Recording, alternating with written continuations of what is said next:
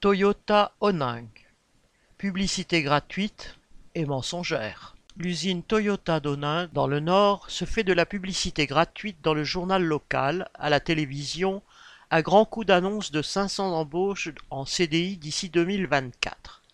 C'est dans l'ensemble et dans le détail une publicité bien mensongère. Le- les nombreux travailleurs qui ont enchaîné les contrats précaires en CDD, en intérim, en contrat pro pendant des mois doivent rire jaune. La promesse d'embauche est toujours là, et eux ne sont plus à l'usine.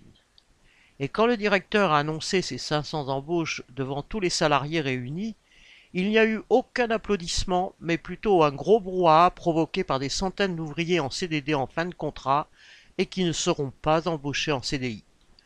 Toyota se vante aussi d'un coup de pouce entre guillemets sur les salaires pour rattraper l'inflation. Quelle mauvaise blague. La direction s'est contentée de répercuter les hausses du SMIC, ce qui a permis d'ailleurs à beaucoup de travailleurs de se rendre compte qu'en fait ils étaient smicards. Et cela ne rattrape absolument pas la flambée des prix. Les conditions de travail sont de plus en plus dures.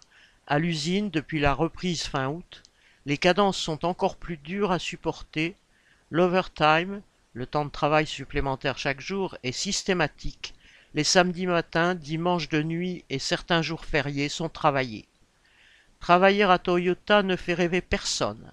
Ainsi, un travailleur de Toyota plein d'humour a commenté sur le site de la Voix du Nord l'article sur les embauches en adressant un condoléance entre guillemets aux futurs embauchés.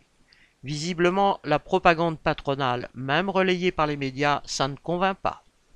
Correspondant Hello.